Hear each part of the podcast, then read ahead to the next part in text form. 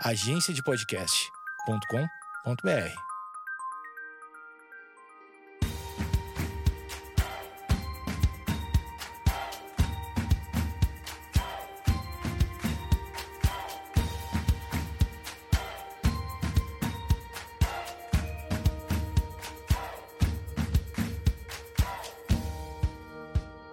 Olá, eu sou o Jeff e esse é o podcast sobre canções.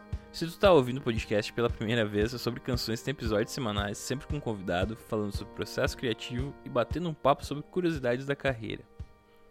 Quem quiser ficar por dentro do que tá rolando, me segue lá nas redes sociais, é arroba Souza no Instagram e no Twitter. Hoje o convidado é o Rafa, mas vocês podem chamar ele de Bola. Ele é compositor, vocalista e guitarrista da banda Santista Zimbra, pra mim uma das melhores dessa nova geração, e tem seu projeto solo também. Eu realmente curto o trabalho do Bola e foi muito massa bater esse papo com ele, conhecer mais a carreira dele e o processo de composição. Então espero que gostem também como eu gostei. Com vocês, Bola. Tô recebendo aqui no podcast Bola, Rafael. Aê! Tudo bom, cara? Tudo bem? Tudo bem, velho. Tudo na medida do possível indo bem, né, cara? Que bom. Tá se cuidando aí na quarentena? Tamo, tamo aqui resguardadinho, tomando todos os cuidados do mundo aí, porque acho que a única coisa que a gente pode fazer, e não é difícil, né, cara? Ficar em casa, né? Não, não é tão difícil. É, eu gosto, cara.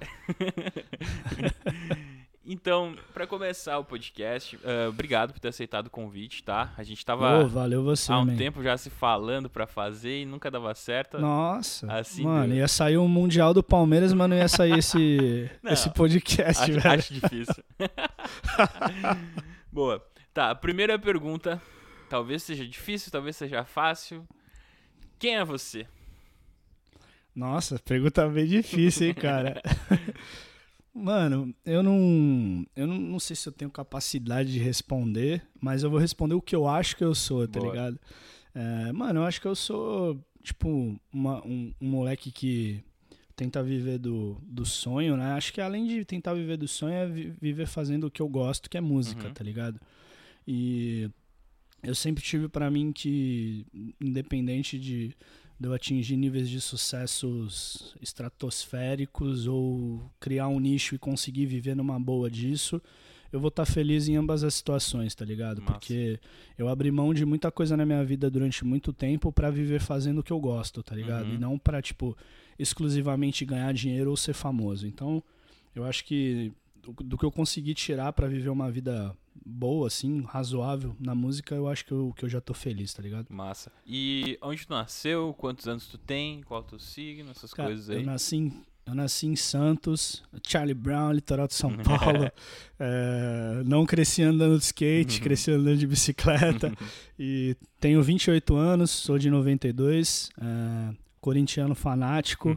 No momento meio irritado até com o meu time, que antes da quarentena não mostrou nenhum resultado positivo e empolgante. mas a gente segue da esperança aí, velho. Esse aí acho que é um, é um be- um belo resumo do que sou. Boa. Qual é o teu signo? Porque às vezes é importante essa Eu pergunta. sou, eu sou de Capricórnio, Massa. cara. Eu não sei o que isso pode significar. Muita gente fala mal, muita gente fala bem, mas. Eu não É isso sei. aí, né? Capricórnio eu não sei bem. Mas é isso. Pra quem tá ouvindo e entende signos, fica o signo do Rafa. Cara, cara, como a música surgiu na tua vida? É, puta, uma história muito louca. Eu, eu jogava bola, tipo, que era pra ser profissionalmente, inclusive, desde muito cedo, assim, Sério? tá ligado? Que massa. É, é, e, tipo, eu joguei no, no time do Santos do Neymar de futsal, tá Sério, ligado? cara? E aí? É, a gente tem a mesma idade, né? A gente é de 92. Hum. Eu joguei durante um, um ano futsal no Santos, com 12, 13 anos, um negócio assim. E aí depois eu fui jogar campo, né, pra tentar me profissionalizar e tal. Uhum.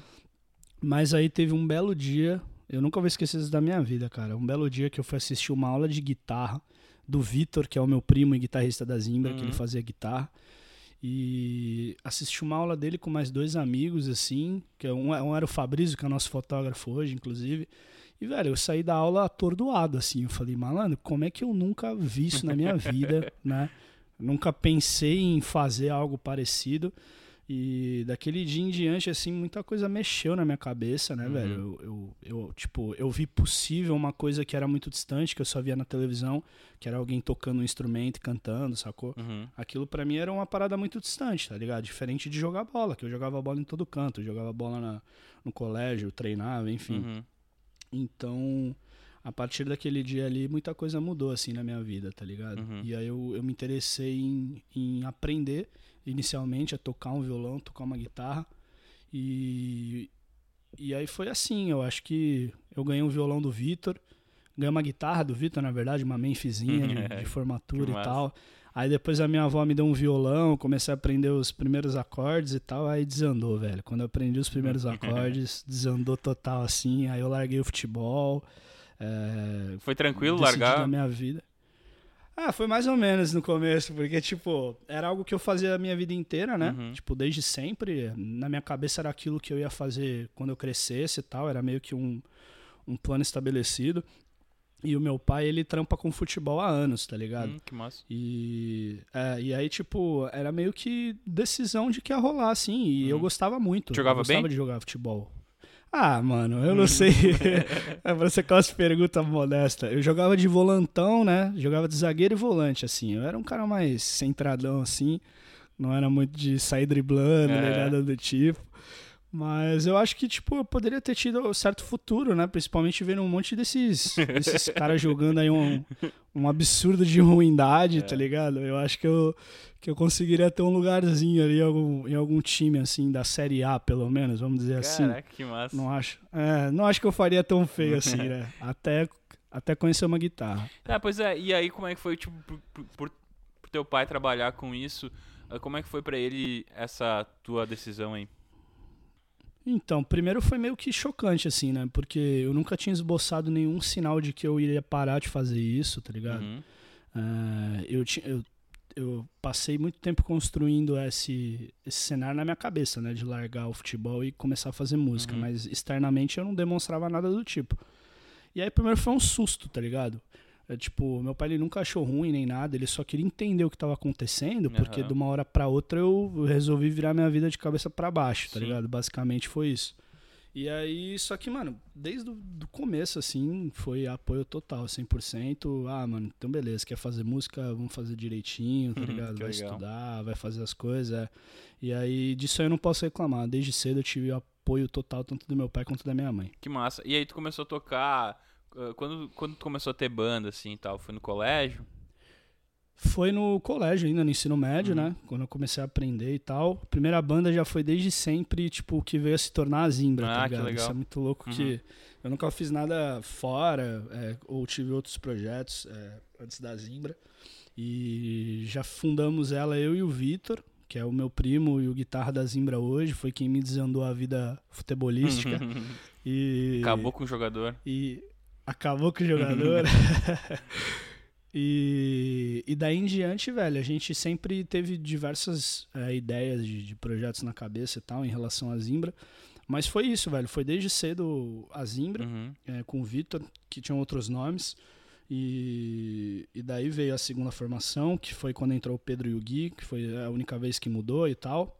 E daí em diante já faz o quê? 2007 isso. Vamos pro 13 terceiro ano já, cara. E no começo vocês tocavam cover? Então, não. Isso é. A gente sempre teve, tipo, a política na, na banda de fazer o nosso som desde cedo, Uhum. tá ligado? É, porque a gente se reuniu pra fazer uma banda porque a gente gostava de, de- Tipo, a gente queria viver da música, sacou? legal. Tipo, em 100% do seu, do seu âmbito. A gente construía nosso próprio nome, Quantos nossa anos vocês própria tinham? identidade, essa coisa toda. Cara, eu tinha 14 pra 15 anos. Uhum. O Vitor, eu acho, o Vitor tinha de 13 pra 14, que a gente tem um ano e pouco de diferença. Uhum. E, e desde cedo a gente a gente preenchia uns covers no setlist, porque, pô, a gente não saiu aí apresentando um disco de 10 músicas, Sim, ainda sim. mais molecão. Mas o nosso foco sempre foi música autoral, velho. Desde o primeiro show, eu acho que a gente já tocou, tipo, umas 4, 5 músicas autorais, mesmo que a gente não tivesse gravado nada e tal. Mas a gente sempre quis esse lance de fazer o nosso próprio nome, de não depender tanto de ser uma banda cover de tal pessoa, Uhum. ou de ser a banda do bar e tal, essa coisa toda, assim. Sim. que eu acho pô, super válido, mas para nossa visão é um tipo de mercado que a gente não queria fazer parte, a gente Sim. queria andar por outros lados, sacou? Como rolou a primeira, as primeiras composições, assim, tu lembra? Então, foi justamente nessa época que eu aprendi a tocar, mano. Depois que eu aprendi a tocar umas três ou quatro notinhas ali, eu fiz a minha primeira música é, no segundo ano, primeiro ano do ensino médio, se eu não me engano, que é Em Vão. É uma música que tem gente que pede no show ainda, é uma música horrorosa. é horrorosa porque, tipo, hoje, hoje eu não faria de jeito nenhum, Sim, sacou? Mas eu acho que ela tem um peso, o, tipo, um valor muito forte, assim, porque foi a primeira música que eu compus, né? Uhum. E, e aí, tipo, desde cedo eu me interessei por isso, tá ligado? Uhum. Eu, eu senti muita, muito gosto de fazer, de compor, de escrever minhas coisas e tal. E, e aí eu acho que isso foi um estímulo muito grande também pra gente, desde cedo, fincar que, mano, a Zimbra é uma banda de música autoral. Se tiver que botar cover, a gente vai botar cover pra encher Uhum. o set list, obviamente, mas o foco do nosso trabalho é 100% em cima das músicas autorais, tá ligado? Que massa. Então, E, mas tu lembra exatamente, assim, de tipo, o que que te motivou a escrever essa primeira música? Eu, cara, eu acho que foi, tipo. É, talvez tenha sido a- vontade de, de. Como é que eu posso dizer? Meio que oficializar uma parada que era vista, claro, como um hobby, né? Uhum. Que é tipo você fazer banda na adolescência, assim. É, a maioria das pessoas, mesmo que você pense que é de modo profissional desde cedo, a grande maioria das pessoas, quando tiver com 13 anos tocando e cantando, mano, é hobby, É, tá ligado? sim. Tipo, não tem outra história. E eu acho que a vontade de meio que oficializar, de principalmente provar para para amigos próximos e para família de que era o que a gente queria fazer profissionalmente, velho, para sempre, assim. Uhum. Eu acho que foi um meio de, de mostrar que a gente conseguia, talvez que eu conseguia, de, de preencher essa lacuna, é, tipo, entre hobby e profissionalismo, sacou? Massa. E eu, eu acho que veio muito dessa vontade, assim, de eu querer estabelecer de uma vez que, mano, a banda nossa é séria, Uhum. tipo, é pra funcionar e tal, tanto que a gente tem as nossas coisas aqui, tá ligado? Uhum. Escreve as nossas coisas, toca as nossas coisas. Eu acho que talvez tenha vindo daí. Que massa. E quando, que nem assim, tu falou que, que, que já tinham as, as músicas e tal. Quando foi que tu sentiu assim, tipo, pô, eu sou compositor, eu tô fazendo isso, essa música é legal, as pessoas estão gostando, tu lembra? Mano, eu acho, eu acho que até hoje, eu. Talvez eu nem. Eu, eu, eu sei que eu sou um compositor porque eu escrevo, Uhum. Mas eu, eu não sei qual é o, o- a linha tênue entre você ser, tipo, simplesmente uma pessoa que escreve umas músicas e um compositor de maneira profissional, assim, tipo, a profissão compositor, sabe? Uhum. Porque eu vejo que tem muita gente que trabalha nesse ramo. Eu acho que tu é um deles, inclusive. Sim. Tipo, eu vejo teus stories direto, o Koala, enfim, É, uma galera Eu trabalho com que ele. faz tipo diversas parcerias e escreve música para outras pessoas Uhum. e tal. Mas eu nunca tive isso. eh, eu sempre tive um bloqueio de escrever para outras pessoas e tal. É tipo algo que eu não consigo fazer, embora eu já tenha tentado algumas vezes. Então eu sempre vi como um. eh, além, além de um campo profissional, tá ligado? Eu acho que é Uhum. mais uma expressão pessoal de querer escrever alguma coisa e cantar aquilo Sim. do que de fato me enxergar como um, um profissional da área de composição, Uhum. sacou? E eu acho que eu ainda não, não tenho essa, essa visão sobre mim, porque eu ainda, tipo, só escrevo o que eu tô afim mesmo Uhum.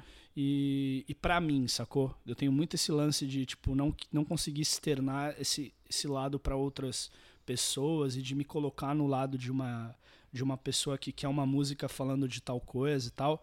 E, pô, eu gostaria muito de aprender a fazer isso, porque eu Uhum. acho que me abriria, abriria a mente para muitas outras oportunidades e até para crescimento pessoal e tal.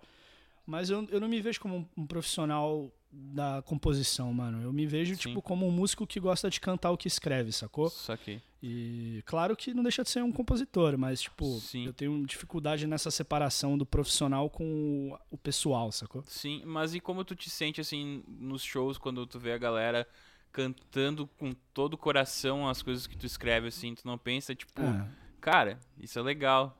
Eu sei fazer isso. é muito louco.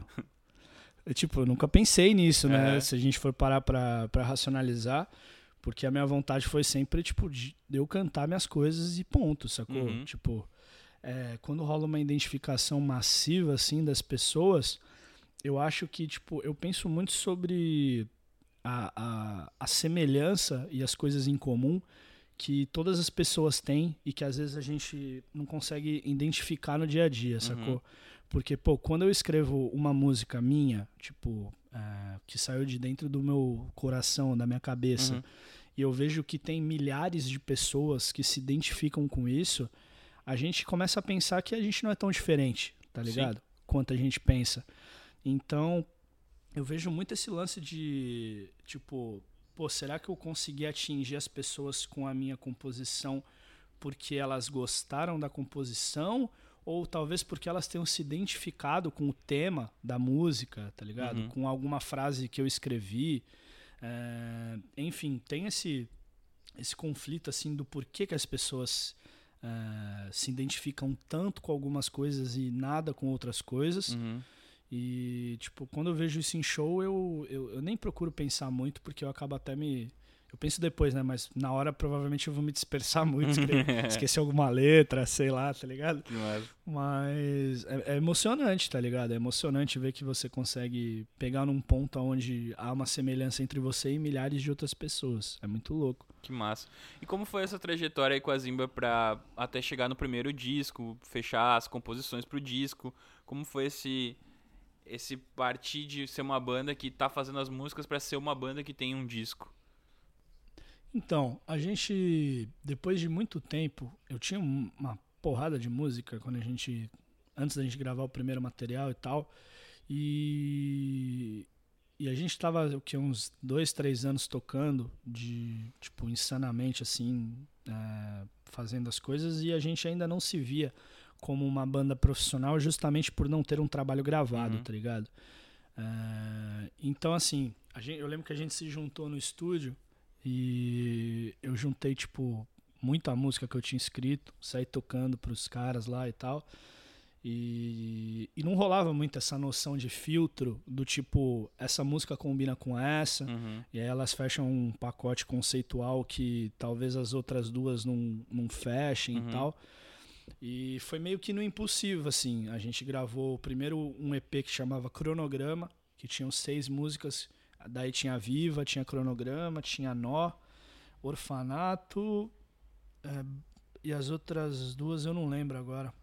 Mas depois que a gente viu esse EP gravado, tipo, as coisas soando como a gente ouvia na TV, ouvia no Uhum. rádio e tal, foi um baque muito grande do tipo, nossa, mano, nem é tão complicado assim, sabe?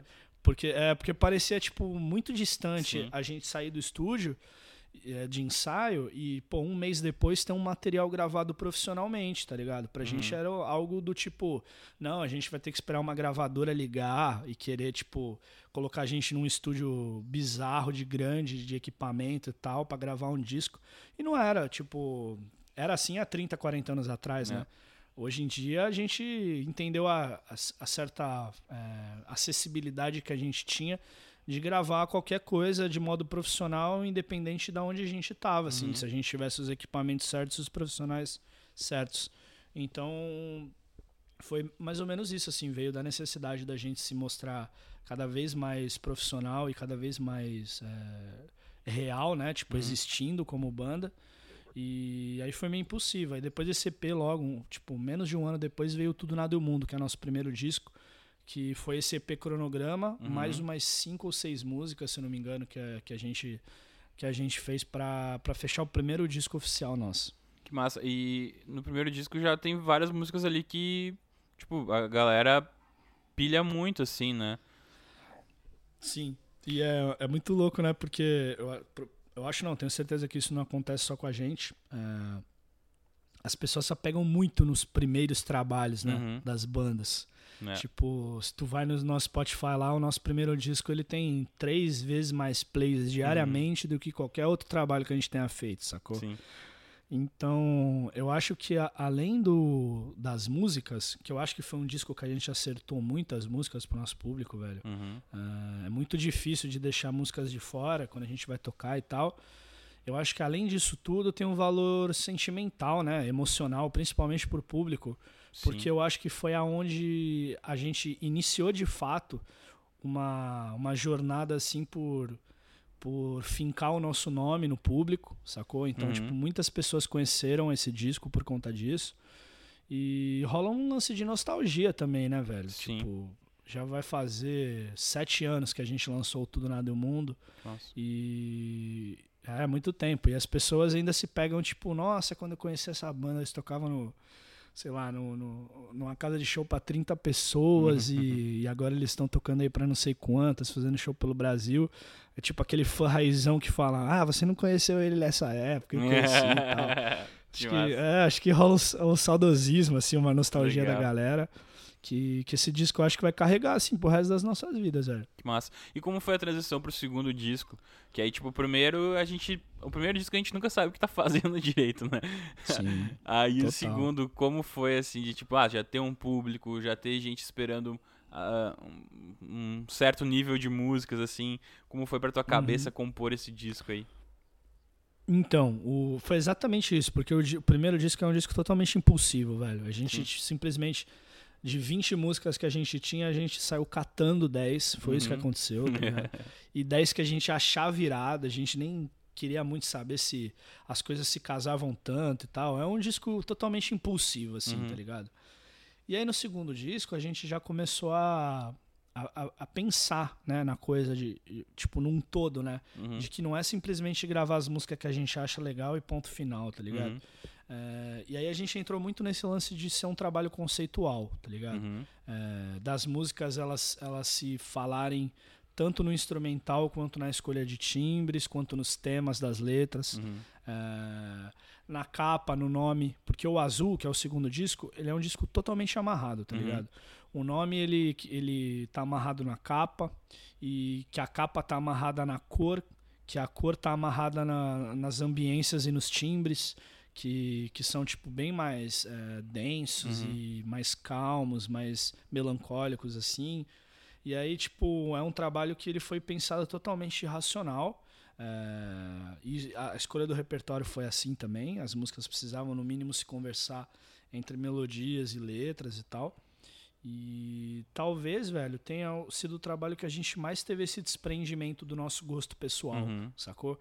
A gente tentou fazer algo que era amarrado é, de modo conceitual e que fosse ser legal como um todo, né? Uhum. Não apenas as músicas, mas que a galera, tipo, vi- visse a capa, lesse o nome, ouvisse as letras e fizesse uma conexão entre tudo, Entendesse o sacou? De conceito, criar né? um é, uma atmosfera geral. Foi mais difícil por causa disso, mas eu acho que foi legal demais, assim, cara. Sim. Primeira vez que a gente fez algo. Que massa. E aí depois o, o terceiro disco foi produzido pelo Tavares, né? Sim, o verniz. É. Aí esse, ele é meio que um caldeirão de tudo isso que a gente tá falando até agora, assim, tá ligado? É muito louco. Porque tem, tem impulso, tem, tem conceito, tem pensamento do porquê que isso tá aqui, Uhum. porquê que aquilo não tá aqui. E eu acho que é exatamente, velho, um disco que ele sintetiza muito de modo estrutural e de modo, tipo, se tu for analisar numa linha do tempo, ele sintetiza muito a Zimbra num CD só. Uhum. Ele tem muitos elementos do primeiro disco, tanto que tem composições lá que eu fiz na época do Tudo Nada e o Mundo, tá ligado? Uhum. É, quem diria uma música que é de 2011, 2012. É, tem músicas lá que eu acho que são dessa mesma época e tem músicas que eu fiz no mesmo ano que a gente gravou. Então, eu acredito que ele pega todas as nossas fases, tanto em composição quanto em escolha de timbre, essas coisas todas. E a gente tentou sintetizar muito isso no, no verniz, né? E, tipo, o nome ele veio justamente daí. Uhum. É, como se fosse uma espécie de, de acabamento para algo que a gente tipo juntou nesse período todo assim a gente pegou um pouquinho de cada lugar desses 10, 12 anos de, de banda e meio que passou um verniz Uhum, sabe tipo pode deixou crer. a parada mais bem acabada tipo que dizia melhor o que a gente seria Que provavelmente massa. E tu tem o teu trabalho solo também, né? Sim Ah, como surgiu essa necessidade, sei lá, se é necessidade, mas como surgiu isso de, de precisar fazer alguma coisa ah, solo também? Então, o, o trampo solo ele veio primeiro da seguinte questão. Eu, ta, eu tava é, durante muito tempo, eu ia falar passando mal, mas não é o termo, assim, tipo, eu tava com uma dificuldade tremenda de escrever alguma coisa que fosse um pouco diferente do que eu andava fazendo durante anos, Uhum. sacou? Estava me incomodando muito, assim. Eu me, eu me peguei várias vezes escrevendo músicas ah, que, tipo, provavelmente eu já tinha escrito algo muito parecido, tá ligado? Uhum. Tanto melodicamente quanto liricamente. Isso tava me incomodando muito, porque eu não queria estar estagnado nisso. Uhum. Não queria, tipo, estar estagnado em composição, em timbres, em melodias, em harmonias e tal. Estava me incomodando. E aí, cara, eu comecei a escrever músicas é, no violão que fossem para ter um pouco de diferença da zimbra, Uhum. assim, é, na tocabilidade e tal, no jeito de cantar, na, no tema das letras e tal. É, tanto que o meu primeiro disco solo ele tem é, muito pouca música que fala sobre amor, assim, propriamente dito, Uhum. sabe? São temas um pouco mais diversos, assim. É, e aí, tipo, eu acho que veio da necessidade de, de treinar isso, de tentar compor de outras maneiras e outras coisas, é, porque tava me atrapalhando isso até na Zimbra, velho. Sacou? Eu Uhum. não conseguia fazer outra coisa senão o que eu já tinha feito antes e tava só repetindo, repetindo e repetindo. Isso tava me incomodando. Aí o, o Bruninho, que é quem trabalha com a gente na Zimbra há anos, ele tinha um, tem um home studio em casa. Aí, coincidentemente, eu nem tinha falado com ele, tá ligado? Uhum. Eu ia deixar essas músicas guardadas pra gravar depois. Ele falou: Aí, tu não tem umas músicas que, Uhum. que tu queira gravar aí, não, tal, que eu tô afim de testar uns equipamentos aqui e tal. Eu falei: Pô, Bruninho, eu não tenho só umas músicas, não, eu tenho um disco inteiro, velho. Umas, umas 83. É, então, aí tipo, ele falou, caraca, velho, vamos fazer isso agora tal. Eu lembro que acho que na mesma semana a gente se juntou pra conversar sobre isso e tal. E foi, pô, uma puta experiência, porque além de tudo, é, eu comecei a encarar a coisa de uma maneira diferente, né? Porque Uhum. eu só que ia estar tocando, eu que tinha que tocar as coisas, eu teria que, tipo, me expressar de uma maneira diferente que era na Zimbra, Uhum. porque era o que eu tava buscando na época.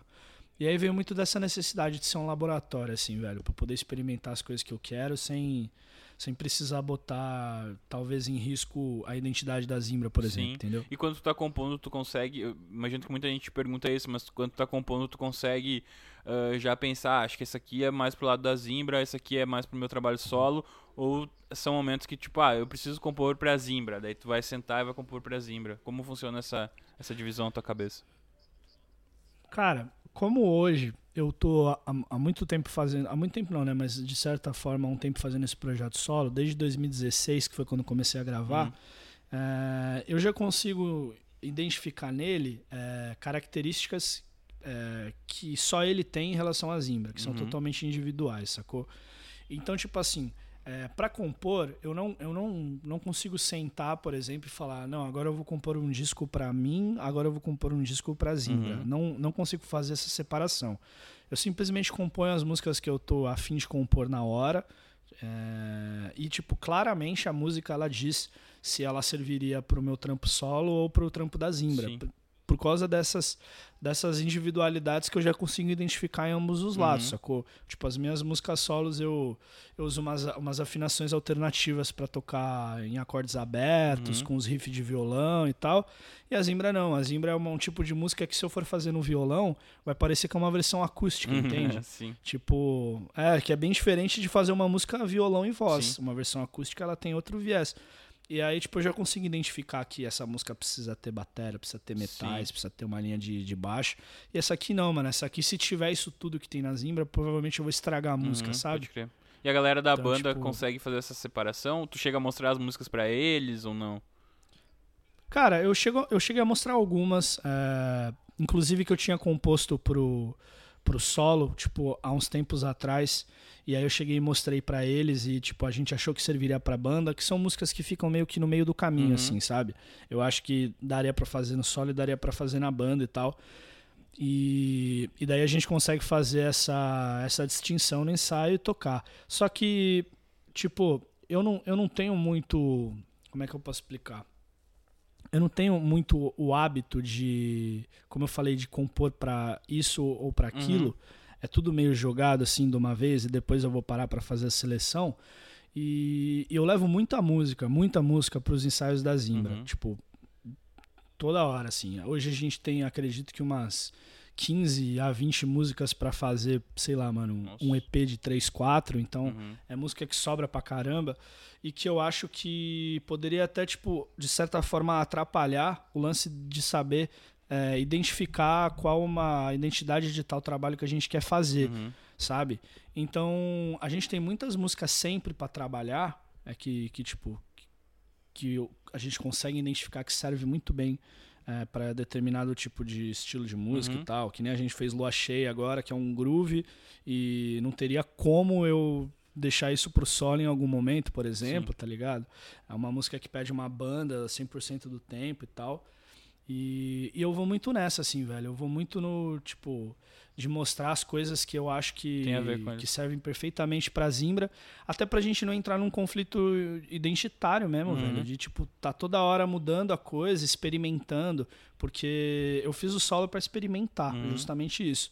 Pra, tipo, conseguir compor coisas diferentes. E se eu levar essa experimentação pra Zimbra o tempo inteiro, provavelmente a gente vai ficar muito confuso em alguma hora e perder uma certa identidade, Sim. sacou? Então, talvez não, não seja interessante. Boa. É, Eu te pergunto isso porque é engraçado. Eu, eu- tive banda e meus projetos solo surgiu de músicas que os caras não queriam tocar. E foram as músicas que Aham, mais, entendo. mais funcionaram pra mim, assim. E aí acabou que eu acabei a banda lá e segui. Bom, ah, pra, falar, pra falar sobre composição, então. Ah, qual método tu acha que tá mais eficiente pra ti? Tu é um cara que acredita na inspiração ou mais na transpiração? Ah, na transpiração, velho. É. E tipo, eu, eu falo isso porque inspiração são momentos é, muito pequenos comparados ao- aos momentos de transpiração, tá ligado? Uhum. É, tipo, eu, eu acredito até certo ponto nesse lance de, de tu, por exemplo, sei lá, baixar uma inspiração de escrever uma música em cinco minutos. Já aconteceu comigo, só que eu acho que isso não é fruto, tipo, é, principalmente de, tipo, baixar uma energia e tu sair psicografando, sabe? Eu não acho que é assim que funciona. Sim.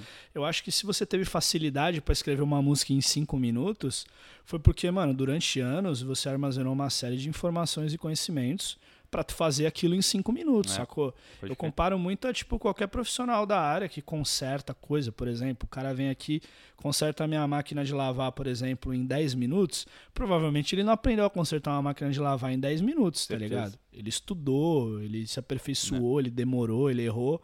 E aí, para anos depois chegar aqui e fazer o serviço em 10 minutos. Então, eu acredito Uhum. muito em transpiração, velho. Eu acho que, que não tem outro, outro lado, não. Boa, e, e tu, tu te prende muito em, em métricas e tal, em harmonia, tu pensa muito em.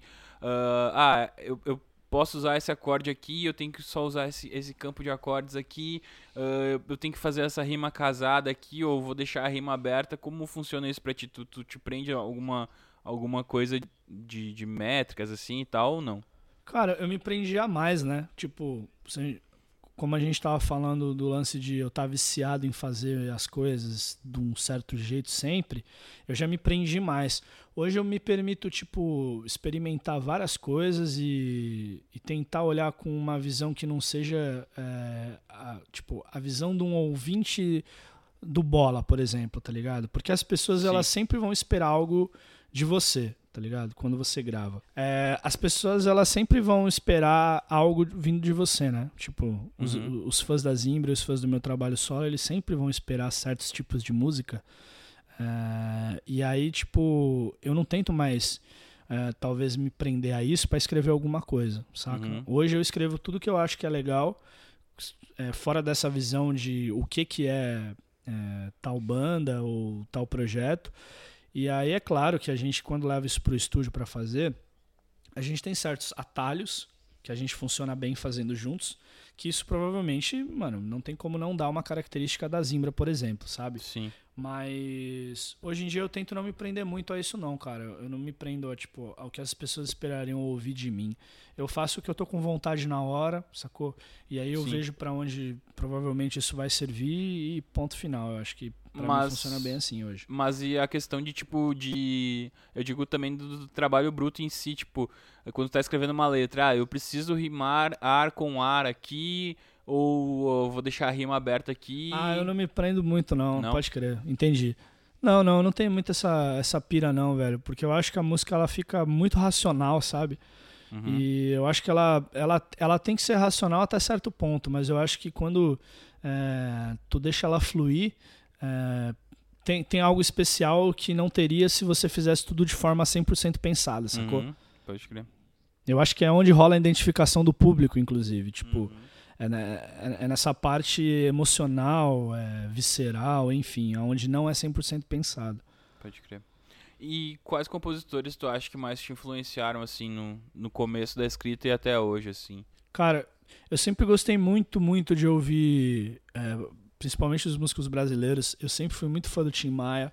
Eu sempre fui muito uhum. fã do Cassiano. Aí depois eu comecei a ouvir Frejá, é, Cazuza. E hoje um dos caras que eu mais escuto como compositor, é, já faz uns anos, foi um, um, dos caras, inclusive, que me inspirou bastante no, no meu primeiro disco solo, que é o Herbert Viana. Pra mim, mano, ele é um dos ah. principais compositores do Brasil. As músicas que o cara é faz demais, são né? surreais. Né? O Nando Reis. O Nando Reis é outro cara que eu sou muito fã também.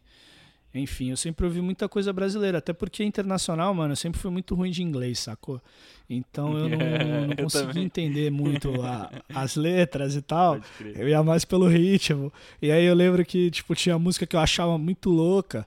E aí eu ia no vagalume ver a tradução e a letra às vezes era uma bosta, sabe? Nada então, a ver, é. Eu não me prendia eu, muito. É, eu tinha aquelas revistinhas com tradução de música na época, porque a gente não tinha muito acesso à internet.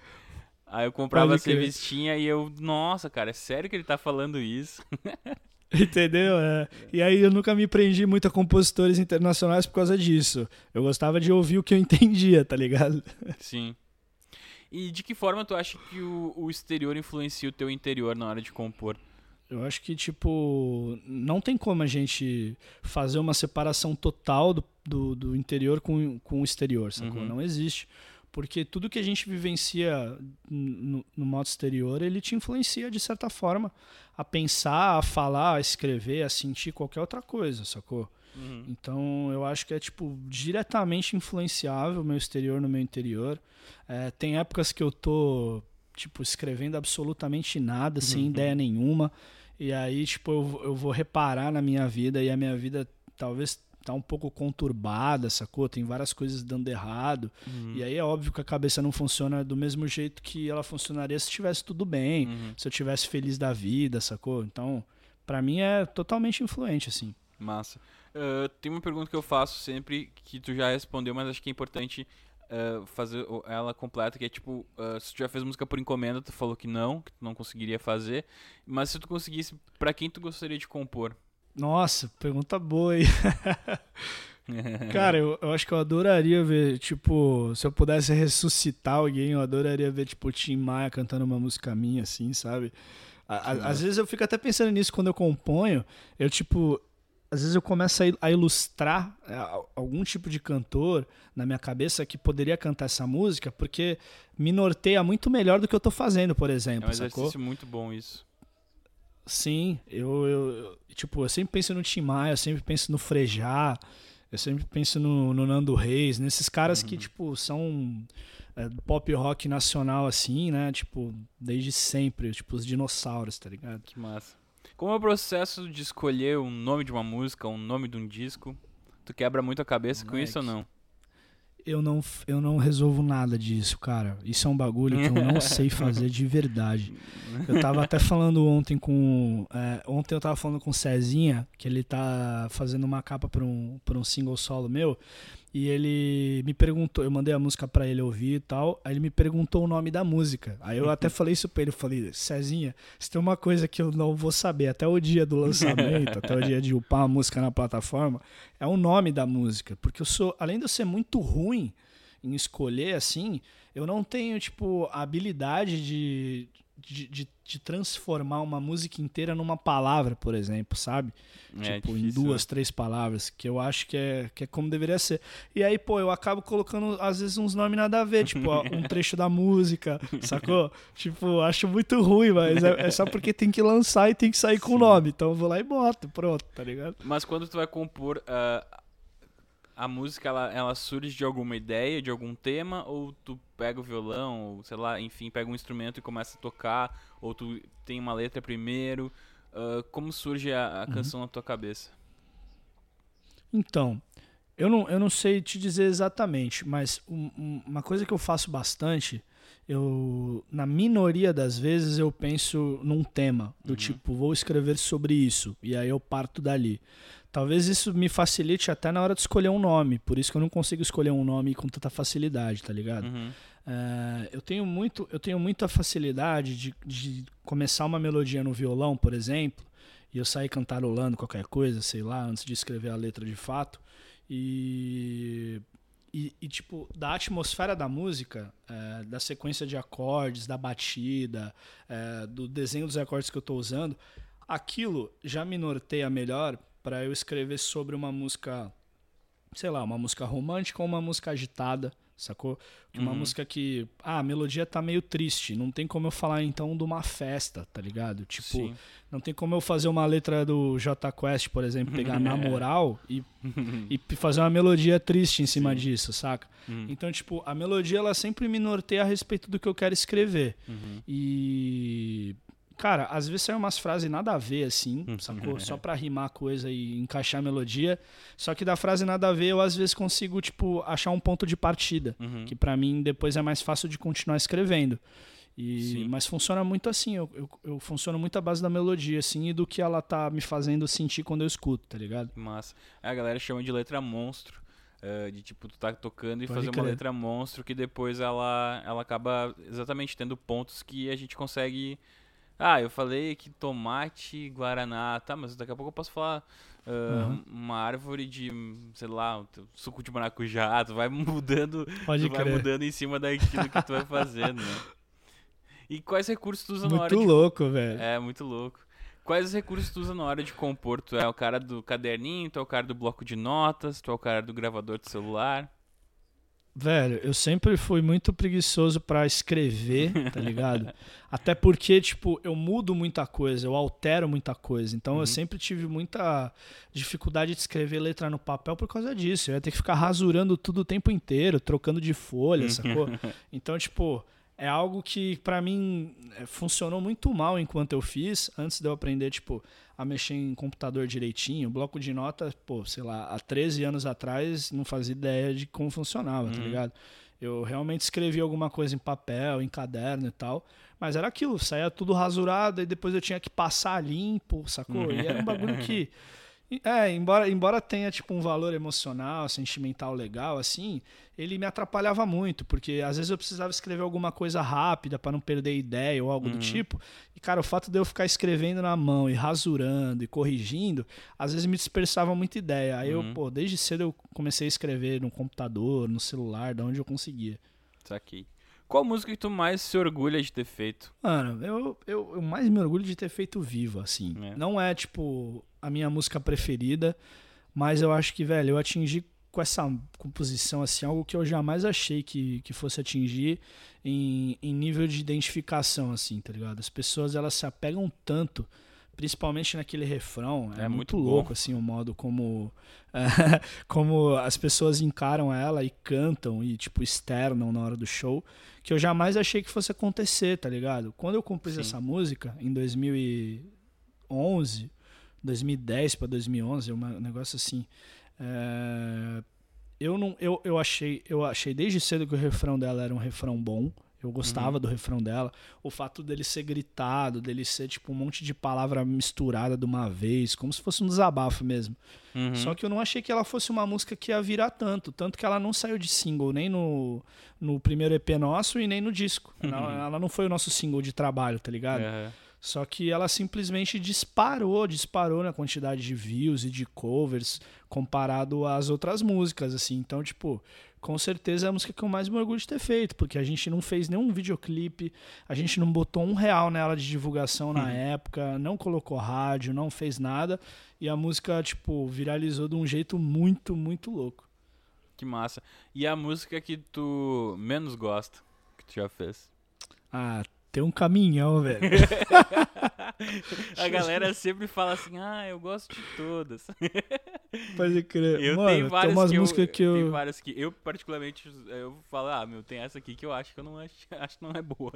Mas é, fala aí o que tu acha. Mano, olha, eu não gosto de alter ego. Inclusive rolou tipo uma campanha na internet, uma um abaixo assinado, tá ligado? Uma coleção de assinaturas assim E que a, é, a galera fez pra tocar no show essa música, cara. Aí eu falei, meu irmão, não é possível. Pô, sacanagem me fazer passar por isso, tá ligado? É. E eu não, eu não gosto de alter ego. Eu não gosto de. Deixa eu pensar aqui, cara. Ah, de cabeça, assim, agora, quando manda pensar é difícil.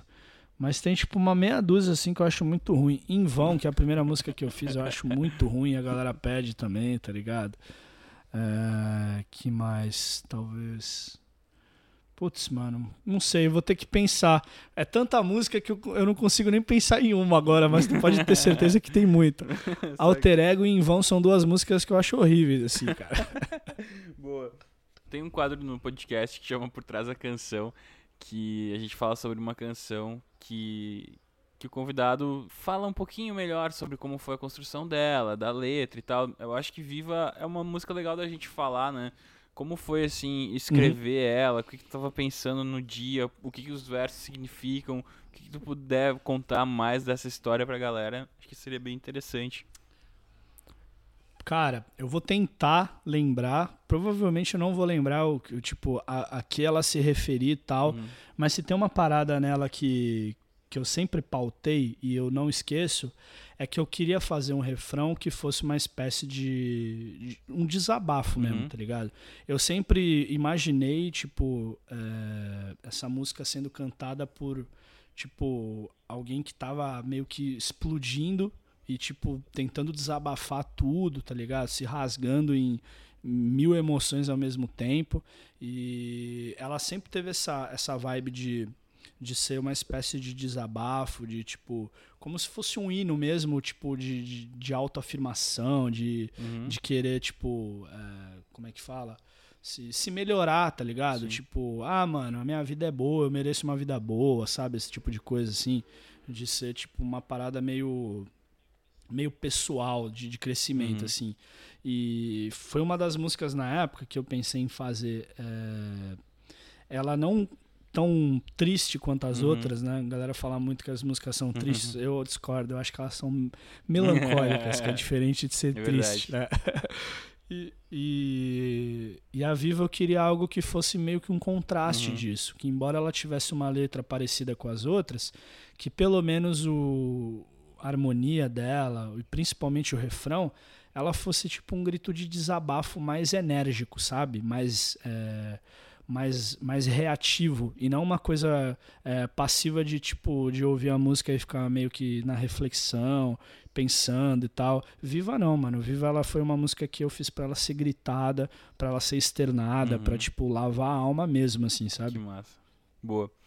É. Então a gente tá indo pro rumo ao fim do podcast. Aquela dica amiga pra galera, um filme, um disco, um livro, uma série, alguma coisa, primeiro que vier na tua cabeça. Tá bom. Uma série é, Dark, que eu boa. não terminei de ver ainda a segunda temporada, mas acho muito boa. É, um livro um livro que eu gostei muito foi a biografia do Tim Maia. Nossa. Achei maravilhosa. Tipo, conhecer a história do cara. É, para quem gosta do, do Tim Maia, para quem gosta de música, é uma puta uhum. história, eu acho bem massa. É, um filme, velho. Eu não sei, mano. Eu acho. Eu, eu vejo muito pouco filme, inclusive, viu, cara? Eu gosto muito de, da Sociedade dos Poetas Mortos, eu acho um filme muito boa. bom. É, vou, vou indicar esse aí então pra galera. Qual que é o outro? Um disco? Cara, um disco que mudou minha vida foi o Ventura, do Los Hermanos, com certeza absoluta, assim, tipo, mudou a chavinha total da minha vida. Que massa. Pergunta, essa pergunta talvez seja importante. Por que, que tu faz música? Boa, boa essa aí. Hum, eu acho que eu faço música, cara, pra Talvez para botar para fora o que, tipo, eu não saberia como botar de outra maneira, talvez isso.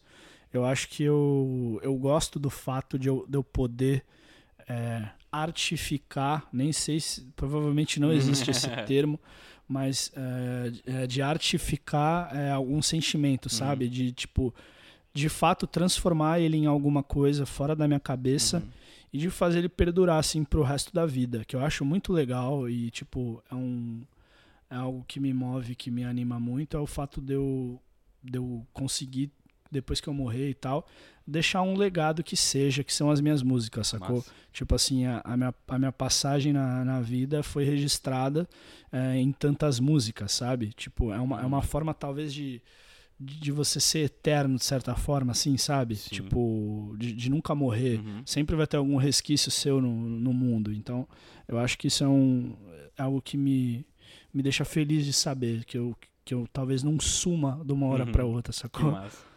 Isso aqui. E o que, que tu acha que é um hit? Velho, um hit eu acho que é uma música que, que as pessoas, é, tipo, se identificam é, de uma maneira gigantesca, assim, né? É lógico que a gente vai entrar em diversos temas, principalmente mercadológicos, a respeito de quanto de investimento certa música teve, Uhum. é, quantas vezes ela tocou no rádio, em quais programas de televisão ela apareceu e tal. E isso não diz é, res- respeito também se a música é ou não é um hit, mas provavelmente facilite muitas coisas. Provavelmente não, com certeza facilita muitas coisas. Mas, velho, eu acho que uma música ela só vira quando ela, ela toca a pessoa de, de qualquer forma, assim.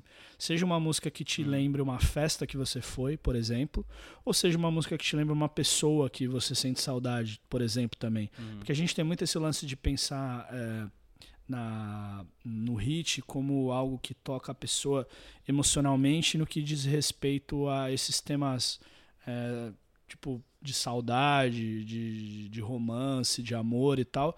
E às vezes não é, velho. Às vezes eu tô afim de ouvir uma música que me lembra, sei lá, a época que eu, que eu ia pra festa de faculdade, por Uhum. exemplo, sacou? Eu vou ouvir uma música que, que eu lembro que eu ouvi 10 vezes lá, por exemplo, e que vai me trazer alguma, alguma memória, sabe? Esse tipo de Uhum. coisa. Então, tipo, a música quando ela te faz voltar em algum momento ou te faz sentir alguma coisa boa, pra mim eu acho que já é um hit, sacou? Boa. Então, para finalizar, um recadinho para os amigos ouvintes desse podcast, para quem tá começando, quem tá se aventurando na composição. Bem difícil essa, hein, cara. Meu, eu, eu acho que a única coisa que eu posso sugerir é que você, tipo, exercite bastante a sua a sua escrita, assim, né? Tipo, o seu. O, o ato de você passar uma ideia da sua cabeça ou um sentimento pro papel. Uhum. Porque isso é muito difícil, tá ligado? Às vezes você tem é, uma música na sua cabeça que ela é de uma maneira e quando você passa ela pro papel, ela vem de outro. Uhum. Então, é, eu acho que o- o- a parte mais complicada de uma composição é você conseguir externar tudo que você está pensando e sentindo, que você quer passar com a música, é, trazer isso à vida de forma física, Uhum. sabe? Tipo, num papel, num computador que seja, de ler aquilo e de falar, nossa, é exatamente isso que eu quis dizer, que, que eu estava sentindo e tal. E eu acho que só se exercitando, velho. Eu acho que você tem que passar diariamente escrevendo, é, ouvindo pessoas que você gosta, o que elas dizem a respeito de suas músicas, suas composições, entrevistas, o que elas consomem, quem elas escutam, o que elas estão lendo.